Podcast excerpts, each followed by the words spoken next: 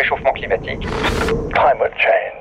Cambiamenti climatici. E Cambio climatico. There's no planet B.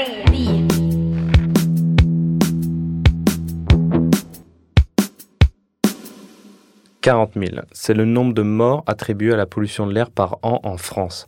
C'est la troisième cause de décès derrière le tabac et l'alcool, mais on ne choisit pas de respirer de la pollution. Pour donner un ordre de grandeur, c'est quasiment autant de personnes qui sont emportées par le Covid. La pollution de l'air touche aussi massivement les enfants et on continuera certainement à subir les conséquences quand la pandémie sera, elle, une histoire ancienne. Pourtant, on en parle moins, il n'y a pas de pic de mortalité, on en meurt un peu tout le temps. C'est des externalités négatives que nos sociétés modernes semblent accepter docilement, un risque qu'on a du mal à juger à sa juste valeur. Enfin, pas tout le monde. Certaines personnes militent pour améliorer la qualité de l'air. L'une d'entre elles, Tony Renucci, directeur général de l'association Respire, est mon invité pour cet épisode.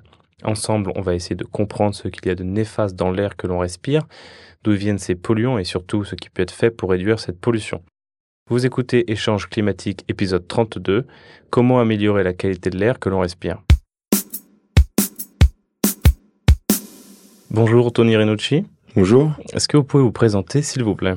Donc je suis Tony Renucci, je suis directeur général de l'association Respire, qui est l'association nationale pour l'amélioration de la qualité de l'air. Ça fait un peu plus d'un an euh, que j'ai pris la direction et avant je travaillais dans le conseil pour le secteur public. Donc euh, qu'est-ce que c'est que cette association euh, Respire? Qu'est-ce que vous faites concrètement? Alors Respire, c'est une association nationale qui existe depuis 2011. Au départ, ça a été fondé par un, un groupe de citoyens, de cyclistes, qui voulaient vraiment euh, sensibiliser sur la question de la qualité de l'air. Et puis au fil des années, avec des combats aussi qui sont devenus plus médiatiques, Respire est devenu vraiment un, acteur institutionnel euh, de référence sur euh, la qualité de l'air. On s'est notamment fait connaître pour les cartes de pollution aux abords des écoles euh, qu'on a sorties, la première en 2019, les deux dernières en 2022, et puis aussi sur les campagnes de mesure sur la pollution de l'air intérieur dans les enceintes ferroviaires de la RATP. Et donc en fait, tous ces combats euh, qui ont pris du coup une tournure aussi très médiatique ont fait connaître l'association, qui du coup maintenant euh, continue un peu sur cette lignée avec des études, euh, avec aussi des combats parfois juridiques, avec des mobilisations sur le terrain, même si c'est moins notre cœur, on va dire, d'activité. Et maintenant, on est devenu, je dirais même au sens noble de la chose, un lobby de la qualité de l'air. Question toute simple, donc pour commencer, est-ce que vous pouvez nous définir ce qu'est la pollution de l'air? Alors, déjà, il faut savoir qu'il y a une définition euh, légale. Il y a une définition dans le Code de l'environnement de la pollution de l'air. Euh, et elle est définie vraiment de, de, façon très explicite sur le fait que c'est l'introduction par l'homme, euh, par ses activités, qu'elles soient directes ou indirectes, euh, dans l'atmosphère euh, ou dans les espaces clos, puisqu'on veut parler de pollution de l'air extérieur ou intérieur, de ce qu'on appelle des agents chimiques, biologiques ou physiques. Et donc c'est ça en fait qu'on appelle les polluants atmosphériques. Et ces polluants, ils ont des conséquences sur la nature, ils ont des conséquences sur la santé humaine, ça nuit à nos écosystèmes, ça nuit à notre santé, ça provoque des nuisances, et c'est ça qu'on appelle la pollution de l'air. On reviendra sur, euh, sur les conséquences sur la santé juste dans un instant. Euh, donc de quels polluants parle-t-on et, de quelles euh, activités anthropiques sont-elles associées? Alors, il faut savoir déjà qu'on a une soixantaine de polluants atmosphériques, mais c'est surtout, on va dire, une quinzaine qui sont vraiment suivis, qui sont vraiment réglementés, notamment en France et notamment dans, dans l'Union européenne, parce qu'ils ont des effets euh, qui sont importants sur la santé. Alors, euh, il y en a plusieurs. Il y a ceux dont on entend parler le plus souvent, notamment euh, dans la presse, euh, le dioxyde d'azote, qui est un gaz. On a les particules, comme les PM10, les particules fines, qui ont donc un diamètre plus petit, qui sont du coup plus dangereuses, comme les PM2,5. Euh, on parle aussi euh, notamment du dioxyde de soufre, on parle du monoxyde de carbone, on parle aussi des, métaux lourds, des composés organiques volatiles, d'ozone. Mais vraiment, ceux qui sont le plus suivis, euh, qu'on regarde le plus, ce sont les particules PM10, les particules fines PM2,5, le dioxyde d'azote et l'ozone. Euh, c'est notamment euh, ces polluants qu'on cite lorsqu'on parle euh, des pics de pollution. Mmh. Donc, euh, si on pouvait rentrer rapidement dans, dans cela, donc vous avez dit donc le dioxyde d'azote, c'est aussi celui qu'on ce qu'on appelle les NOx, c'est ça? Exact. Alors oui, les NOx, c'est les oxydes d'azote, et donc dioxyde d'azote, c'est le NO2. D'accord. Et donc, voilà, d'où viennent-ils principalement? Alors, Le NO2, euh, il est principalement émis par le trafic routier et notamment les voitures diesel. Donc c'est notamment pour ça qu'on en parle beaucoup, notamment dans les grandes villes, à Paris, où euh, il est euh, présent avec de fortes concentrations. Sur les particules, et notamment les particules fines, contrairement à ce qui se dit souvent, la première source d'émission, c'est ce qu'on appelle l'activité résidentielle, et notamment le chauffage, les activités de combustion. Et donc, la première source d'émissions de particules fines en France et en Ile-de-France, c'est chauffage au bois. C'est quelque chose qu'on ne sait pas forcément, mais c'est plus important en termes d'émissions que les véhicules.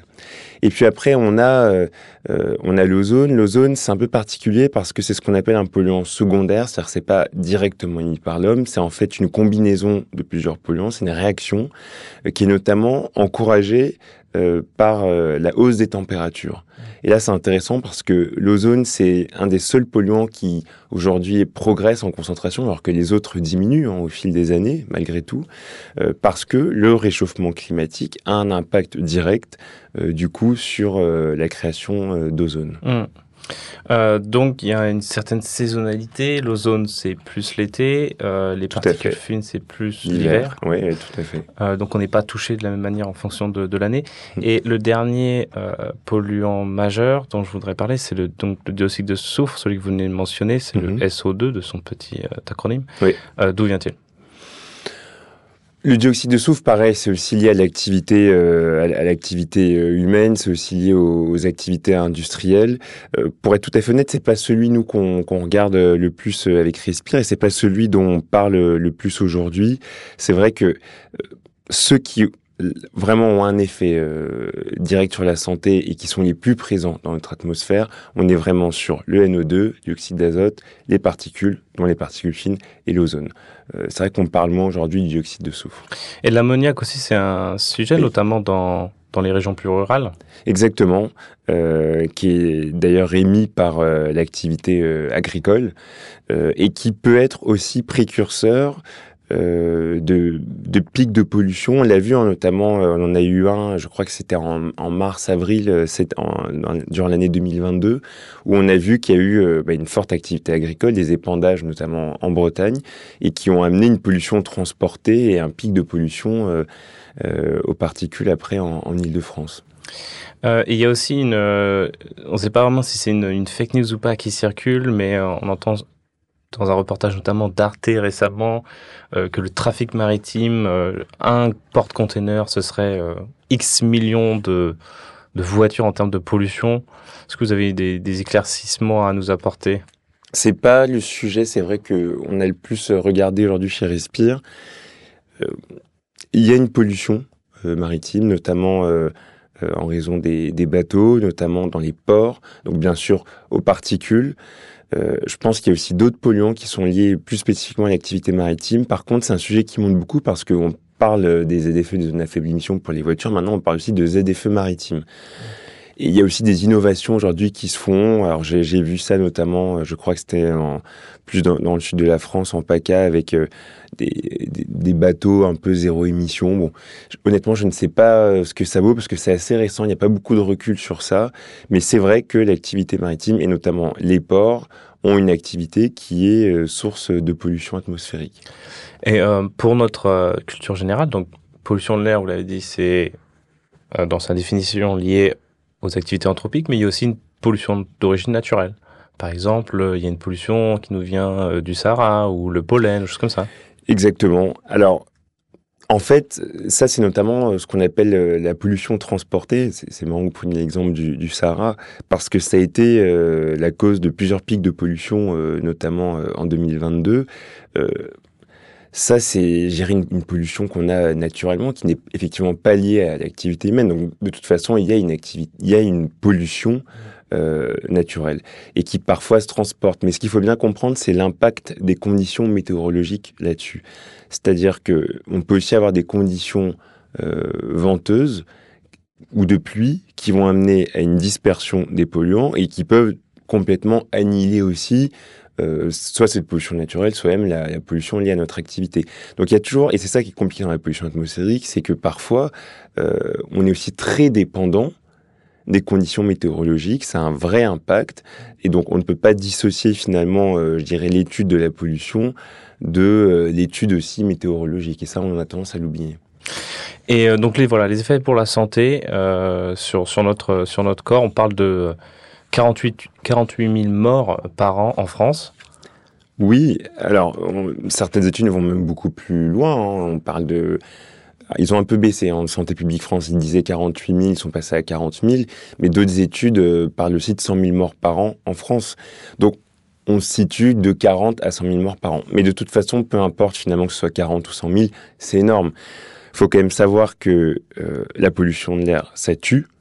Et ça, c'est quelque chose qui n'est pas encore peut-être forcément euh, bien compris. Ça, tue. Et même dans le monde, la pollution de l'air, on voit que ça tue bien plus que le VIH, que la tuberculose, voire même que le Covid-19. C'est quand même aussi 7 millions de morts euh, dans le monde. Et puis surtout, il y a un lien de causalité qui est avéré entre pollution de l'air et maladie. Maladie respiratoire, maladie cardiovasculaire, euh, maladie aussi du cerveau. Ça, c'est quelque chose euh, dont on parle moins, mais qui est vrai. On parle d'asthme, on parle de bronchite chronique, on parle de cancer, on parle d'AVC, Alzheimer, Parkinson, obésité, parfois aussi problème de fertilité. Et aussi, ce qu'on voit, c'est que ça touche plus durement ceux qui sont plus vulnérables, notamment les enfants. Et ça aussi, c'est une donnée importante sur laquelle nous, on travaille beaucoup chez Respire, c'est que les enfants, parce qu'ils sont plus jeunes, plus petits, sont à hauteur euh, des pots d'échappement, euh, ont leurs organes encore en cours de formation, ils respirent plus vite, donc ils aspirent plus de polluants, et donc ils sont plus vulnérables à la pollution de l'air. Hmm. Donc on il y a, il y a plus de, de malades d'asthme euh, chez les enfants Mhm. euh, des métropoles. Oui, principalement dans les grandes villes, mais il faut savoir quand même que la pollution n'est finalement pas qu'un problème de ville. C'est-à-dire que dans les territoires ruraux, on a d'autres problèmes, notamment avec les pesticides, avec euh, la proximité entre certains champs et les écoles. Donc on peut aussi retrouver en fait ces problèmes, ces maladies, y compris dans les territoires ruraux. Mais c'est sûr que c'est quand même principalement dans les grandes villes où c'est plus dense, où il y a plus de monde, où il y a plus aussi d'activité et euh, de mobilité euh, qu'on retrouve euh, ces maladies. Et d'ailleurs, à Paris, c'est un vrai problème, l'asthme. Est-ce qu'il y a une corrélation aussi avec le, le, le salaire, le, le, le, le statut social de, de la famille, par exemple? C'est vrai qu'il y a des rapports qui le montrent, euh, notamment euh, de, de l'UNICEF, qui montrent que c'est finalement dans les zones les plus défavorisées aussi que les enfants sont le plus euh, touchés. Enfin, pas que les enfants, mais notamment euh, les enfants. Euh, on le voit, il y a des exemples très concrets sur des des constructions, on va dire, autoroutières qui sont plus présentes dans des coins aussi moins favorisés.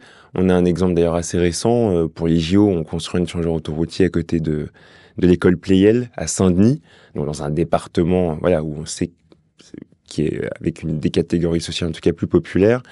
Et là, euh, malheureusement, euh, ce sont encore euh, des enfants de ce département qui vont trinquer et qui vont se prendre toute cette pollution dans les poumons.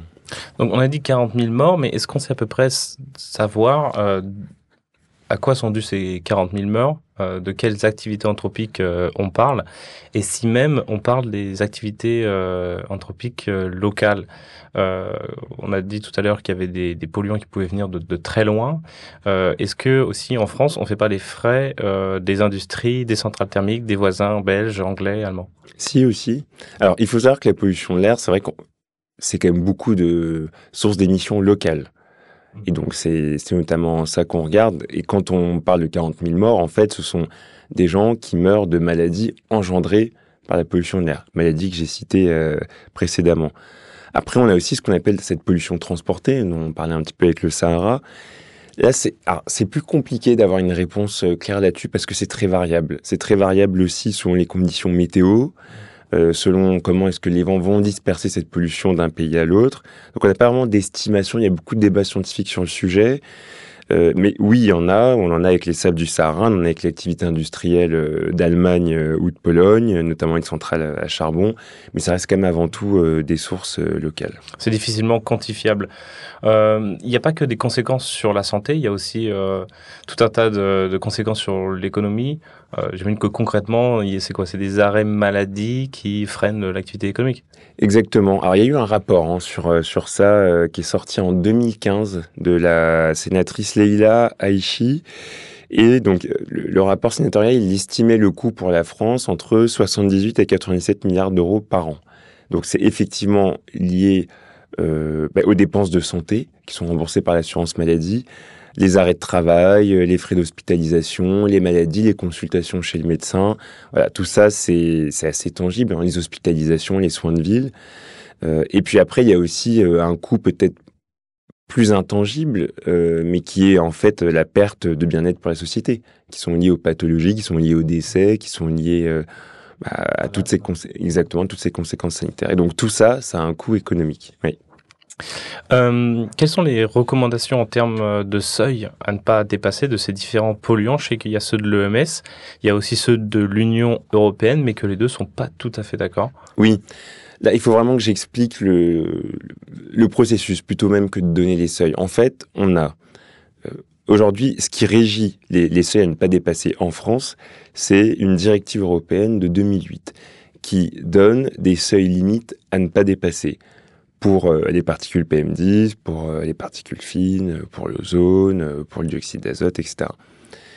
Et on a les recommandations de l'OMS euh, qui sont donc euh, établis par des scientifiques pour définir ce qui serait un air sain. C'est-à-dire, euh, à ces niveaux-là, on sait qu'on respire bien. Les recommandations de l'OMS, initialement, on avait celle de 2005, qui était de toute façon plus basse, donc plus stricte, on va dire, que la directive européenne. Donc déjà, il y avait un problème. C'est-à-dire que déjà, on n'arrive pas, en France y compris dans d'autres pays, hein, à respecter notre directive européenne. Donc imaginez par rapport aux recommandations de l'OMS.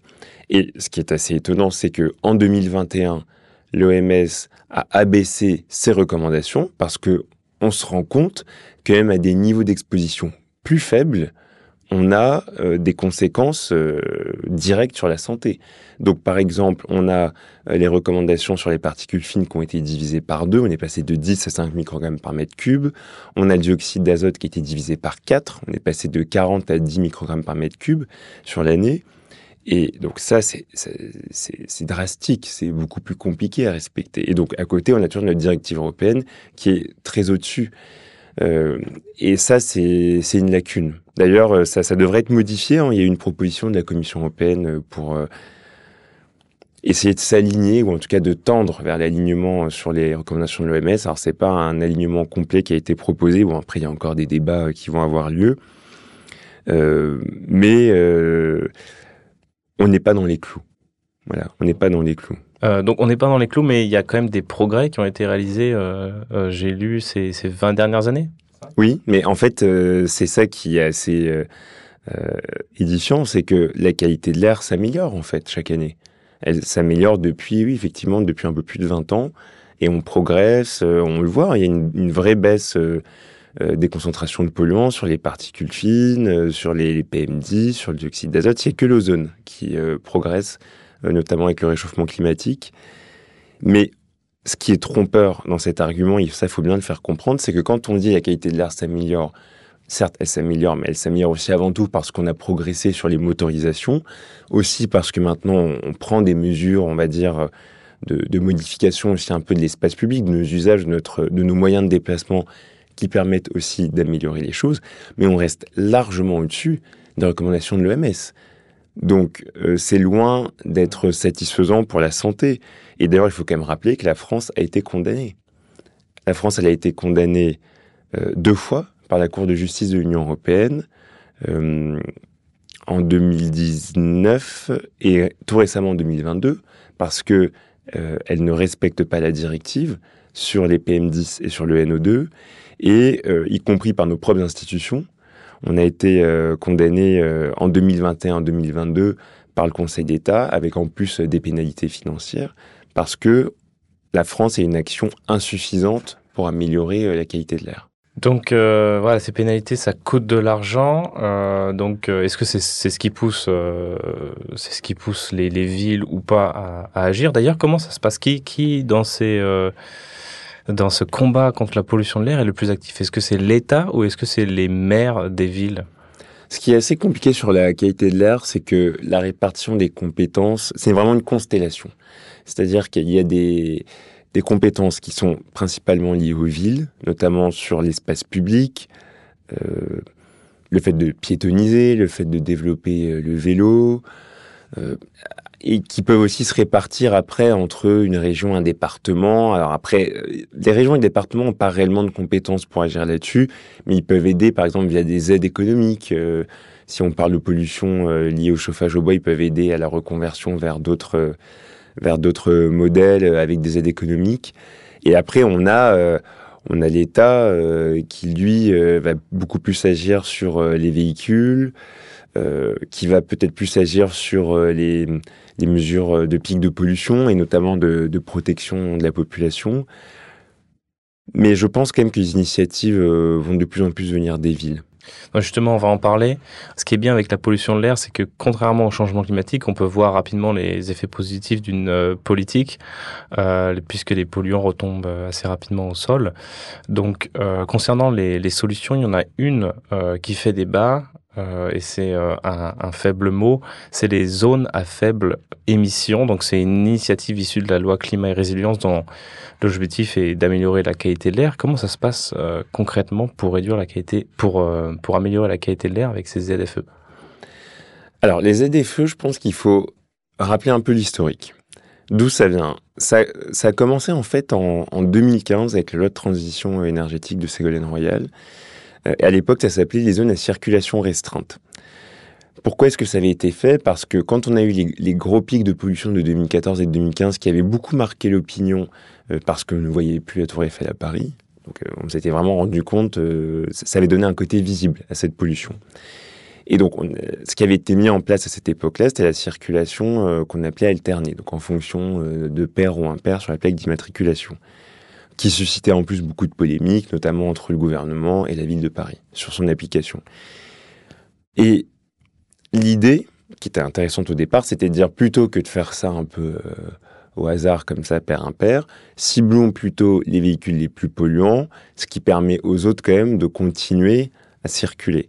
Et donc, au départ, c'était ça, c'était les zones de circulation restreintes et euh, les vignettes critères qui permettaient de définir euh, euh, et qui donnaient du coup la liberté aux collectivités d'appliquer aussi des, restrictions. Et puis donc Paris euh, a été, je crois, la, première collectivité hein, à s'emparer de cet outil, à faire des annonces, avec notamment aussi la métropole du Grand Paris. Et puis ensuite, derrière, euh, on a eu, je dirais, cette officialisation des zones à faible émission, effectivement, avec la loi climat. Aujourd'hui, les ZFE, c'est vraiment le, le bras armé du gouvernement pour lutter contre la pollution de l'air. D'ailleurs, à chaque fois, quand il se justifie, que ce soit auprès du Conseil d'État, auprès de, la Commission européenne sur euh, leurs actions pour améliorer les choses, puisqu'on le reproche à la France de ne pas en faire suffisamment, ils parlent sans cesse des ZFE. Maintenant, euh, la vraie difficulté qu'on a avec euh, les ZFE, c'est leur application. Pourquoi? Parce que finalement, pour quelque chose qui a démarré, on va dire, en 2015, depuis, c'était pas passé grand-chose. Donc, il y a eu beaucoup de retard euh, de la part de l'État. Euh, il y a eu aussi, euh, je pense, un, un, manque de soutien au niveau local. On certains élus n'ont pas vraiment joué le jeu, n'ont pas vraiment poussé parce que ça reste une mesure quand même plutôt impopulaire. Mmh. Est-ce qu'on peut rappeler euh, ce que c'est justement cette mesure? La, la ZFE, l'idée, c'est de mettre en place des restrictions de circulation euh, sur un territoire. Et donc, ça s'applique à toutes les agglomérations de plus de 150 000 habitants. Ces restrictions de circulation, elles se font en fonction de la vignette critère. Il y a les non classés, euh, et ensuite les critères 5, et puis critères 4, 3, 2, 1. Et donc l'idée, c'est qu'il n'y ait plus à terme de véhicules diesel, et ensuite plus de véhicules essence, et qu'on passe en gros au tout électrique ou avec aussi de l'hybride. On a même d'ailleurs une échéance dans l'Union européenne qui est de ne plus vendre de véhicules neufs thermiques en 2035. Donc après, il y a des calendriers qui s'adaptent un petit peu en fonction des, collectivités. Euh, Paris avait été euh, la plus en amont, puisque l'idée c'était d'interdire le diesel en 2024. qui ne sera pas tenu, et l'essence en 2030. Et dans la loi climat, euh, il faut que ça soit appliqué d'ici le 31 décembre 2024 c'est-à-dire la mise en place des ZFE. Bon, il y a encore un, du coup un peu de latitude, et puis bon, après, il y, a, des dérogations possibles, etc. Hum, donc ça veut dire c'est plus de 150 000 personnes, euh, ça fait 40 métropoles, une quarantaine de métropoles en France, c'est ça, Oui, exactement. Euh, donc c'est c'est donc à Paris ça fait voilà ça fait presque 6 ans si je dis pas de bêtises que ça a commencé? À Paris, en fait, ils ont été les premiers à mettre en place une zone à circulation restreinte dès 2015 et dans la métropole du Grand Paris, en 2019, ils ont annoncé leurs objectifs euh, de zéro diesel en 2024 et de zéro essence en 2030. Et ça fait depuis, je crois, euh, il me semble que critère 5, c'était en oui 2019. D'accord. Donc, euh, interdiction. Donc ouais, donc ça fait trois bonnes années, on va dire. Euh, est-ce qu'il y a eu des, résultats probants sur Paris au niveau de la qualité de l'air On a des, chiffres. Euh, je ne sais pas si je pourrais dire euh, si je pourrais dire probants. par exemple, Air Paris a fait une, une évaluation des effets sur la qualité de l'air depuis l'interdiction de critère 4. Donc, c'est-à-dire qu'on a interdit les non classés, critère 5 et critère 4. Euh, donc ils disent que par exemple ça a conduit à avoir une baisse aussi des kilomètres parcourus, ils parlent d'une baisse de 3%, euh, une baisse de 8% des émissions de NOx, une baisse de 4% des émissions de PM10 et de 6% des émissions de particules fines PM2,5. Et surtout ils disent que c'est 50 000 métropolitains en moins exposés à des dépassements des niveaux réglementaires de dioxyde d'azote. Bon, ça c'est les chiffres théoriques. On a aussi des estimations peut-être sur les euh, au niveau sanitaire. On a l'Observatoire régional de santé, euh, qui est une structure qui travaille beaucoup avec Air Paris, et qui dit qu'après une année de mise en œuvre, donc c'était en 2021 qu'ils l'ont sorti, on avait 50 décès prématurés évités sur une année ou une réduction de 520 cas d'asthme. Donc c'est des chiffres qui, qui sont intéressants, qui montrent qu'il y a un impact. Je ne sais pas si on peut dire qu'ils sont probants quand on donne euh, ces pourcentages-là qui sont pas non plus euh, mirobolants. Après, il faut savoir aussi que on n'a pas commencé par le plus dur. Les critères 5, critères 4, c'est pas non plus euh, la part la plus importante euh, du parc automobile en France en général et euh, à Paris, en Ile-de-France aussi, même si ça dépend des territoires. Et puis surtout, on n'est pas du tout sûr de la pleine application de la mesure parce que la ZFE, elle fonctionnerait si elle était contrôlée. Or, il n'y a pas de contrôle aujourd'hui. Il n'y a pas ce qu'on appelle la, la vidéo-verbalisation. Donc, euh, bon, honnêtement, on est assez dubitatif. Euh, c'est vrai qu'on n'en parle pas beaucoup. Hein. Euh, d'ailleurs, je pense qu'il y a beaucoup d'automobilistes qui ne sont pas au courant qu'il y a une, une ZFE. J'ai j'ai regardé, comme je préparais l'interview, c'est vrai que le panneau non plus est pas saute pas vraiment aux yeux, il ressemble à, à d'autres panneaux finalement. Pour se donner une idée, critère 4, critère 5, si on parle de quel type de véhicule à peu près?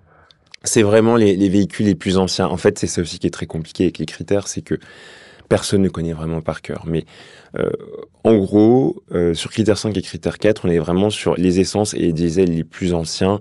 C'est, euh, je sais plus les chiffres en tête exacts, mais c'est vraiment même au-dessus, je crois, d'une quinzaine d'années euh, d'ancienneté. Donc c'est quand même des, très vieux véhicules. Euh, le, gros du sujet, ça va vraiment être à partir de critère 3 et c'est là que ça compte. C'est d'ailleurs pour ça qu'on reporte, parce que là, c'est une grosse part des véhicules actuels. Et Là, on ne sait pas, en fait, aujourd'hui, comment faire pour euh, appliquer cette mesure, alors même que la plupart des automobilistes concernés n'auront pas vraiment eu accès à des alternatives, que ce soit au niveau des aides pour acheter un véhicule moins émetteur ou aussi au niveau des transports en commun. Mmh. Oui, puis on voit, enfin, je parle de, Paris parce que c'est le cas le plus, euh, enfin, en tout cas celui que je connais le mieux, mais bon, les transports en commun euh, se dégradent. Euh, on voit aussi que les chiffres des, ventes de voitures euh, neuves euh, dégringolent. Donc on voit pas très bien comment on va arriver à appliquer ce fameux cette restriction au critère 3 quoi. Ça ça, patine. Surtout qu'il y a des, des, critiques qui sont faites notamment des associations de défense des automobilistes mais il y a aussi euh, des critiques qui sont faites sur euh, le, coût social d'une telle mesure, parce que les ménages les plus modestes, euh, ce sont ceux qui ont les véhicules les plus anciens, donc critère 4, mais aussi ne parlons même pas de critère, critère 3. Et, et aussi, c'est ceux qui, qui vivent le plus, long, le plus loin des, des transports en commun. Les mètres carrés autour du RER sont les, sont les plus chers. Donc, quel est, vous, votre, votre, votre sentiment par rapport à cette ZFE Est-ce que ça va marcher? Est-ce que ça peut marcher? Est-ce qu'il faut euh, changer euh, deux, trois choses pour que ça marche? Je pense qu'aujourd'hui, la difficulté qu'on a avec les ZFE, enfin, il y en a plusieurs, mais il y a déjà des lacunes quand même un peu de base euh, dans, dans, la réforme, dans l'idée. Euh, par exemple, on ne prend comme seul critère que l'ancienneté du véhicule, donc euh, sa motorisation. Et à aucun moment on ne regarde aussi sa consommation, son entretien, la masse du véhicule, ce qui fait qu'aujourd'hui on a des SUV qui sont critères 1, et en fait ça arrange les constructeurs. Mais un SUV, c'est très polluant, y compris euh, en ville, où on s'arrête beaucoup, on redémarre, on s'arrête, etc. Donc ça n'a aucun sens d'avoir des SUV critères 1 en ville. Et c'est vrai que là, il faut aussi entendre euh, la critique hein, des, des associations d'automobilistes qui disent, mais nous empêchez de rouler avec nos véhicules, mais alors pourquoi vous autorisez des, des SUV euh, en critère 1 euh, dans les villes? Donc ça, c'est vrai que c'est c'est une lacune qu'il faudrait corriger. Donc il y a sûrement plus de choses à prendre en compte que juste l'ancienneté du, du véhicule. Et puis après, est-ce que on discrimine uniquement sur l'ancienneté du véhicule? Est-ce qu'il n'y a pas d'autres critères à prendre en compte, notamment l'usage? Est-ce qu'il ne faudrait pas plutôt regarder par rapport à l'usage? Est-ce que une personne âgée euh, qui utilise son véhicule critère 5 pour, euh, par exemple, aller voir ses petits-enfants une fois par mois, euh, et qui euh, euh, ne, va, ne va pas changer de véhicule à 70 ans passés. C'est vrai que c'est un peu ridicule. Est-ce que euh, elle sera plus dangereuse en termes de pollution que euh, une personne en SUV qui va rouler euh, tous les jours euh, en ville? Là, il y a peut-être quelque chose de différent à, à réfléchir. Il y a aussi des professionnels qui, qui ont des véhicules qui coûtent euh, plus cher en moyenne parce qu'ils sont plus gros, parce qu'ils transportent euh, du, du matériel qu'il faut aussi accompagner peut-être en priorité. Oui, tout à fait. Alors, sur les professionnels, clairement, l'idée, c'est de les pousser à la reconversion vers l'électrique quand ils ont les modèles. Et on sait qu'aujourd'hui, sur les poids lourds, euh, ben, les modèles n'existent pas. euh, Il n'y a pas encore euh, l'alternative. Donc, c'est vrai qu'il y a encore des cas spécifiques euh, qui, ne, qui sont compliqués à, à gérer avec une zone à faible émission. Et euh, la ville de Paris veut même aller plus loin avec euh, ce qu'ils appellent une zone apaisée pour Paris Centre et le nord du boulevard Saint-Germain. Vous, à Respire, vous pensez que c'est une bonne idée? Déjà, est-ce que vous pouvez euh, nous rappeler ce que c'est? Et est-ce que vous pouvez nous dire si vous pensez que c'est une bonne idée? Oui. Oui, c'est une bonne idée. Alors, le, projet, donc, qui s'appelait initialement la zone à trafic limité, il s'applique du coup à un secteur qui est vraiment très central. Déjà Paris-Centre, donc les quatre premiers arrondissements, et puis la partie, euh, en gros, euh, nord de la rive gauche, donc cinquième, sixième, euh, septième. L'idée de ce dispositif, c'est euh, de vraiment réserver la voirie aux piétons, aux vélos, aux mobilités douces, aux transports en commun, et après de pouvoir quand même permettre certaines voitures de, passer, certains usagers, donc les professionnels, commerçants, usagers, et puis bien sûr la desserte locale, les riverains, mais vraiment de supprimer supprimer, pardon, le trafic de transit, euh, c'est-à-dire les véhicules qui traversent la zone euh, sans s'y arrêter. Voilà, l'idée c'est d'interdire ça. Donc ça avait été annoncé, je pense que ça a été un peu reculé, retardé, parce que les discussions prennent du temps, parce qu'ils ont aussi besoin d'avoir l'aval euh, de la préfecture de Paris. Mais ce projet est toujours annoncé pour 2024. Oui, c'est une bonne chose. D'ailleurs, en fait, euh, quand on parle de ZFE dans d'autres pays européens, c'est souvent euh, ce qui s'est fait. En fait, ce sont des restrictions de circulation dans les centres-villes euh, des grandes villes. Donc, c'est une bonne chose. c'est une bonne chose pour la qualité de l'air. C'est une bonne chose aussi, je pense, pour la, réorganisation de, de l'espace et notamment de la voirie. Après, il manque aussi peut-être des choses. Il faudrait aussi voir par rapport aux livraisons, euh, qu'il y ait aussi des, des règles qui s'appliquent pour qu'on essaie d'avoir des, des véhicules à, parce qu'on va pas les interdire, mais des véhicules à, à- à faible émission uniquement euh, dans les zones apaisées. Donc nos, euh, oui, donc d'accord. Donc, donc, euh, restreindre cette zone aux, aux endroits où la ville est la plus dense, c'est ça, Mhm. j'imagine. Oui. Et donc nos voisins européens, euh, comment ça se passe chez eux? Est-ce qu'ils sont en avance? Est-ce qu'ils ont euh, réussi à limiter le trafic routier avec succès dans les villes? Ou est-ce que c'est pareil, ça, ça, ça patine? Alors, il y, a quand même des, villes où il se passe des choses. Euh, globalement, partout, hein, que ce soit en Espagne, en Italie, en Allemagne, même au Royaume-Uni, toutes les villes suivent un peu la même logique. Voilà, de développer les mobilités douces, de réorganiser l'espace public et la voirie pour donner plus de place aux piétons, aux cyclistes, parfois aussi aux trottinettes, même si ça est plus polémique à Paris, et de réduire la place de la voiture. Par contre, quand il s'agit d'appliquer les ZFE, il euh, n'y a pas qu'en France qu'on a du mal. Hein. C'est quand même assez compliqué partout. Je sais qu'à Bruxelles, ils préparent un projet qui fonctionne plus sur la distance, c'est-à-dire de pouvoir autoriser certains véhicules en fonction de, du nombre de kilomètres parcourus. en tout cas, ils ont un projet euh, comme celui-là qui suscite beaucoup d'opposition. Euh, personne n'a vraiment en fait de, recette miracle. Il y a toujours à un moment un souci d'acceptation sociale, mais c'est vrai que les ZFE qui sont impliqués ailleurs en Europe ne sont pas les mêmes que les ZFE qu'on veut faire en France, parce que les nôtres sont sur des, territoires beaucoup plus larges, et c'est aussi pour ça qu'elles sont plus compliquées à appliquer. Dans d'autres villes, souvent, ce sont des restrictions, parfois d'ailleurs totales, hein, de circulation, mais uniquement dans un centre-ville qui est piétonnisé, donc en fait, c'est beaucoup plus limité. Un autre sujet qui fait polémique sur, euh, sur la qualité de l'air euh, lié au transport, c'est le contrôle euh, technique des deux roues motrices. Aujourd'hui, ben, c'est quelque chose, moi, je ne, savais pas. Il n'y a, a, pas de contrôle technique sur les deux roues, alors qu'il y en a sur tous les autres véhicules motorisés, si je dis pas de bêtises. Oui, quasiment. Il n'y en a pas sur les deux roues, trois roues et les voiturettes sans permis. D'accord. Pas encore. Euh, oui, pas, encore justement parce qu'il y a une actualité euh, par rapport à ça, c'est que ça pourrait euh, changer prochainement. Ça va changer, ça va changer. Alors, je vais peut-être redonner du coup un peu le, contexte. En fait, c'est une directive de 2014 européenne qui impose aux États membres la mise en place d'un contrôle technique pour les deux roues. Alors, la directive disait au-dessus de 150 cm3 et trois roues et euh, voiturettes euh, sans permis. Donc ce qu'on appelle les véhicules de catégorie L.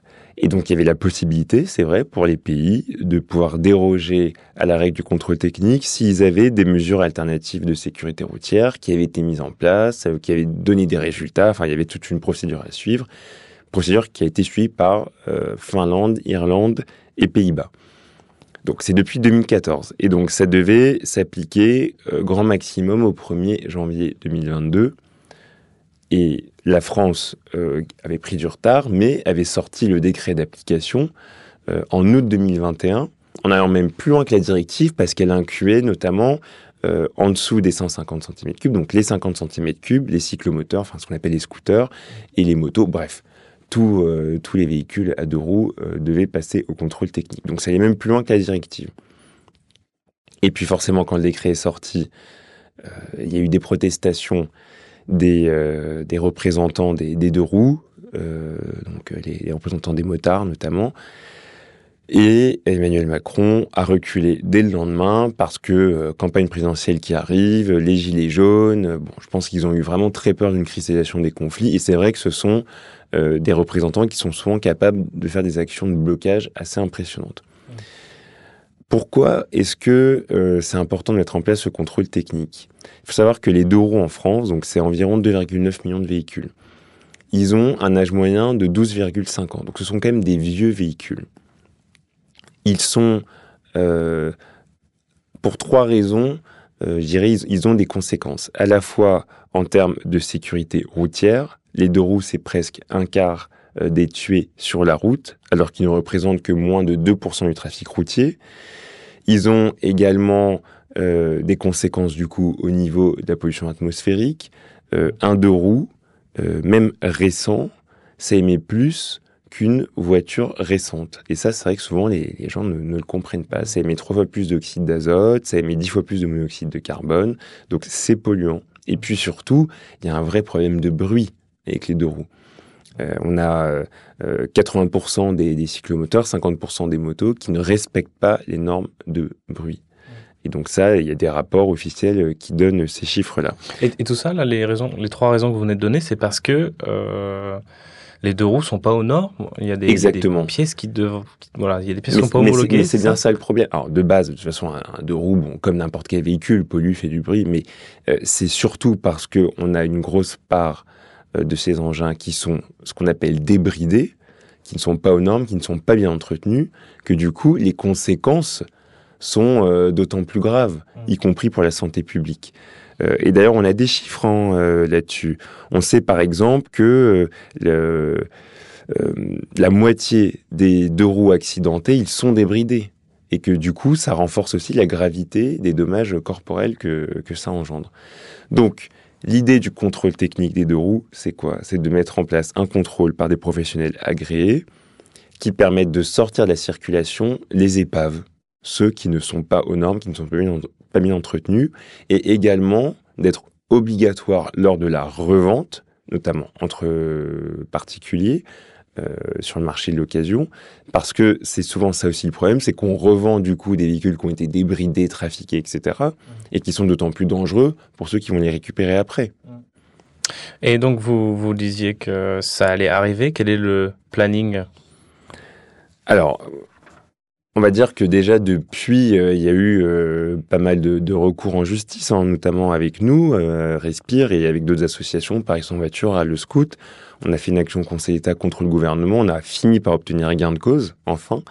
Et donc, dans les dernières réunions qu'on a eues avec le ministre des Transports, Clément Beaune, donc c'était à la fin de l'année 2022, euh, ce qui a été annoncé comme calendrier, c'était une application du contrôle technique à l'été prochain.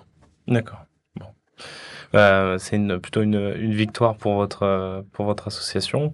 C'est vrai que j'ai pas l'impression qu'il y a beaucoup de partis politiques qui s'emparent euh, de, ce sujet, à part les associations qui en parlent en fait. Oui, et c'est vrai qu'on s'est senti un peu seul au début, hein, je vais pas le cacher. D'ailleurs, sur beaucoup de combats, notamment écologiques, on se rend compte que heureusement, il y a les associations pour être lanceurs d'alerte, pour aussi lancer les actions.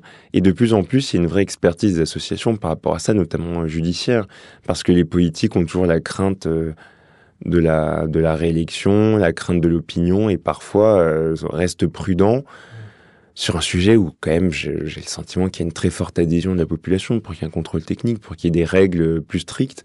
Mais euh, on a quand même eu du soutien, hein. bon, beaucoup plus euh, du côté des, écologistes euh, principalement. Les autres se sont pas tellement mouillés. euh, assez étonnamment. D'ailleurs, euh, quand on avait fait notre pacte pour la présidentielle avec euh, 20 propositions aux candidats, on avait mis cette mesure euh, dans les propositions. Alors, à gauche, ils avaient quand même plutôt soutenu la mesure, mais typiquement, je me souviens que Jean-Luc Mélenchon avait s'était engagé sur tout sauf sur celle-là. Pourtant, c'est 2% du transport, du trafic. Mais je pense qu'il y a aussi peut-être euh, chez certaines cultures hein, du, deux roues, euh, de faire vrombir le moteur. Voilà, il y a des personnes aussi qui aiment ça, qui aiment cette sensation aussi de, liberté. Et c'est vrai que par contre, euh, le Rassemblement national a pris fait et cause pour eux et les soutiens contre cette mesure, y compris aussi certains parlementaires LR, voire aussi la majorité. Bon, il y en a aussi euh, d'autres euh, de la majorité LR et, de gauche, heureusement, qui sont pour le contrôle technique des deux roues. Mais ils le disent pas. Donc ça, c'était un peu les deux sujets euh, voilà, qui sont très très médiatiques, hein, ZFE et contrôle technique des deux roues. Qu'est-ce que qu'est-ce qu'on peut faire d'autre concernant le, le transport? Est-ce qu'on peut forcer les constructeurs à améliorer encore plus leur voiture, même si, vous l'avez dit tout à l'heure, il y a des améliorations? Vous parliez aussi de protéger les écoles euh, du, trafic routier, j'imagine. Qu'est-ce que qu'est-ce qui peut être fait, qui peut être plus efficace? Oui, alors sur les constructeurs, il y a une norme euh, qui s'appelle la norme euro. En fait, c'est d'ailleurs cette norme qui fait qu'on définit les vignettes critères ensuite. Donc là, il y a une discussion en ce moment euh, à Bruxelles sur euh, la norme euro 7. C'est-à-dire quels sont les seuils de pollution maximum autorisés aux constructeurs? Et le scandale d'ailleurs de 2015 sur euh, Volkswagen euh, à l'époque, euh, le Dieselgate qu'on avait appelé, c'était ça. C'est qu'en fait, on se rendait compte que les constructeurs trafiquaient avec des logiciels leurs véhicules pour que ça passe au niveau des, des contrôles et des tests de pollution, alors qu'en fait, ils émettaient beaucoup plus que ce qui était autorisé par la loi. Donc je pense qu'il faut des normes. Il faut des normes de toute façon sur les constructeurs, mais la norme qui manque aujourd'hui, c'est la norme notamment sur la masse. Parce que là, aujourd'hui, euh, les véhicules les plus vendus sont les SUV. Mais c'est une vraie source de pollution, y compris en ville. Ce qu'il faut, c'est vraiment favoriser les petites citadines électriques euh, qui émettront, n'émettront aucun polluant à l'échappement et beaucoup moins de polluants liés à l'usure des freins, des pneus, l'abrasion avec la route, etc. Et sur ça, je pense qu'il y a un lobbying très fort des constructeurs. Moi, je l'ai vu vraiment même personnellement sur Euro 7. J'avais un rendez-vous avec euh, le cabinet du ministre de l'Industrie et, euh, et il m'a donné la position de la France qui permettait d'avancer hein, sur certains sujets, euh, sur, euh, sur les pneus, sur les freins, mais qui disait sur l'échappement, on fera rien de plus parce que le gain est trop faible. Je dis, mais c'est pas pour autant, c'est parce que le gain est soi-disant faible qu'il ne faut rien faire. Et donc, il me sort des chiffres, des comptes, il me dit, non, non, regardez, ça va rien changer. Ah, Je dis, mais déjà, dans vos, dans vos courbes, dans vos chiffres, là, il n'y a pas les particules fines. Il me dit, si, c'est ça. Je dis, non, c'est pas les particules fines, ça, c'est les PM10. Les PM10, c'est moins dangereux pour la santé. Les particules fines, c'est plus dangereux, c'est plus petit, ça pénètre directement dans l'organisme. Et je lui demande, mais quelle est la source de vos chiffres? Il me dit, bah, c'est euh, les représentants des constructeurs. Bon, bah voilà. Là, j'ai compris que ça va être compliqué de, de les faire bouger euh, parce qu'ils sont quand même très implantés. Mais c'est ce qu'il faudrait. Il faudrait plus de normes. Euh, et j'espère que la norme 7 permettra d'avancer euh, là-dessus. Est-ce que vous avez, voilà, chez Respire, d'autres euh, d'autres initiatives, d'autres solutions? On n'a pas parlé de, on a beaucoup parlé de transport, mais vous l'avez dit, c'est aussi le chauffage, c'est aussi les industries, c'est aussi la pollution de l'air intérieur. Est-ce que vous avez voilà, Oui. d'autres recommandations? Il y a beaucoup, il y en a beaucoup finalement sur tous ces sujets. Peut-être déjà pour répondre sur les écoles, je n'avais pas répondu tout à l'heure, mais euh, nous on prône beaucoup les rues aux écoles et globalement l'apaisement des abords des écoles. Euh, pourquoi? Parce que quand on a fait les cartes de pollution, ce qu'on a remarqué, c'est que c'est à proximité des trafics routiers qu'on avait les niveaux de pollution les plus élevés, notamment euh, sur le dioxyde d'azote. Donc il faut vraiment restreindre le trafic routier aux abords des écoles. Une rue aux écoles, c'est une rue où on coupe, on supprime le trafic routier. Alors le mieux, c'est de le faire de façon permanente. Parfois, c'est temporaire au moment de la desserte euh, des, enfants euh, à l'école. Mais il faut vraiment qu'on développe aussi ce, ce type d'aménagement. Euh, et après, il y a tout, bien sûr, tout ce qui est de l'ordre de la piétonisation, tout ce qui est de l'ordre des pistes cyclables, les transports en commun. La pollution de l'air intérieur, c'est aussi un sujet très important parce qu'on se rend compte aussi que malgré tout ce qu'on fait, on a aussi des niveaux de pollution dans les espaces clos, notamment dans les écoles, dans les ERP, les établissements centres publics, qui sont importants. Et là, il ne faut pas aussi hésiter à utiliser la technologie. Alors, il y a déjà l'aération. L'aération, ça c'est quand même la première chose. Euh, chaque matin, chaque soir, plusieurs fois par jour, 10 minutes. Mais euh, aussi, euh, ici, les technologies qui peuvent aider, hein, qui peuvent accompagner, comme les purificateurs d'air, euh, investir dans la ventilation aussi. Aujourd'hui, c'est pas du tout quelque chose qui est suffisamment développé euh, en France. C'est ce qui permet hein, aussi le, le renouvellement de l'air entre l'intérieur et l'extérieur. Et puis après, sur le chauffage au bois, là, c'est un sujet un peu explosif parce que, bon, le chauffage au bois, globalement, c'est une mauvaise chose pour la qualité de l'air. Le mieux, ce serait de le supprimer. Mais c'est impossible de le dire, c'est impossible de le prôner pour des raisons aussi évidentes. C'est que euh, c'est plus économique, surtout en ce moment, que de se chauffer euh, au gaz. Et, euh, puis, c'est aussi une industrie française avec des emplois et qu'on a beaucoup essayé de développer. Mais le chauffage au bois, c'est la première source d'émissions de particules fines en France. Mais même les petits granulés, euh, c'est pas forcément le gros chauffage pour faire beau dans, dans le salon, hein, même les, les machines à granulés, euh, très très efficaces. En fait, quand on a une activité de combustion, il y a forcément des particules. Mais c'est vrai qu'aujourd'hui, les recommandations euh, des gouvernements et, et même officielles, hein, c'est de plutôt privilégier euh, les granulés, le poêle, en tout cas une, une- ce qu'on appelle un usage optimisé euh, du chauffage pour euh, avec aussi la pose des inserts pour justement réduire les émissions. Mais on sait qu'on continuera à émettre quand même. Alors après, il y a aussi des critiques euh, de certains, euh, même médecins experts, hein, qui nous disent mais non, en fait, ça ne change rien, c'est même pire. Honnêtement, je peux pas m'avancer là-dessus. Mais euh, j'ai aussi euh, ce public-là, y compris parmi les adhérents de Respire, qui veulent qu'on prenne un discours beaucoup plus radical sur euh, le chauffage au bois et qu'on passe sur des systèmes de pompe à chaleur, en gros de l'électrification, pour, euh, pour pallier ça. Mais c'est vrai que c'est compliqué aujourd'hui. On est quand même un peu obligé de mesurer le discours. Bah surtout que c'est euh, vu un peu comme un, moyen de chauffage écolo par rapport au fuel, au gaz, parce que c'est c'est potentiellement neutre en carbone hein, si on coupe pas plus qu'on que ce qui pousse. Donc c'est un peu, euh, voilà, ça va un peu à l'encontre de ce qu'on entend quand même. Exactement. Mais je, est-ce qu'on se trompe pas finalement aussi sur ça Sur le fait que ça soit plus écolo, c'est pas impossible. Je pense malheureusement que le chauffage au bois, ça va être le prochain scandale diesel. Euh, Voilà, l'air intérieur, la le problème avec la pollution de l'air intérieur, est-ce que c'est de la pollution qui vient de l'extérieur à l'intérieur ou c'est la, la pollution qui est produite vraiment à l'intérieur de chez soi? Les deux. Les deux. Euh, c'est vrai que quand on ouvre une fenêtre, on dit d'aérer, et en même temps quand on ouvre une fenêtre, on fait aussi venir euh, des polluants chez soi. Mais donc il y a euh, la pollution de l'extérieur qui effectivement peut rentrer à l'intérieur. Et donc du coup, c'est sûr que les mesures, on va dire, d'isolation, d'amélioration de la ventilation permettent aussi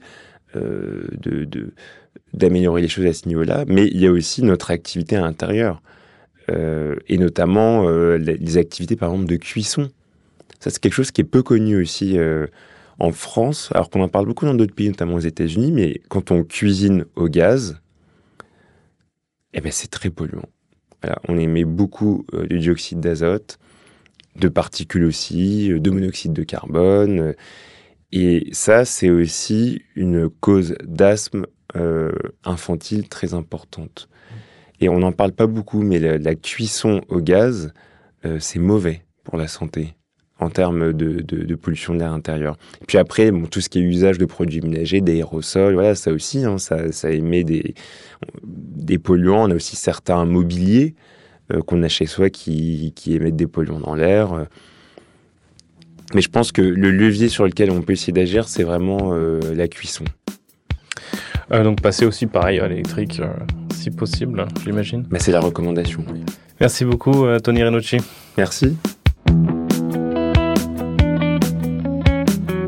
Voilà, j'espère que cet épisode vous a plu. Si c'est le cas, n'hésitez pas à le partager, ça m'aide énormément. Merci à Gilles Marteau pour la musique, studio 1212 pour la production, et enfin, merci à vous pour votre écoute. Portez-vous bien et à la prochaine.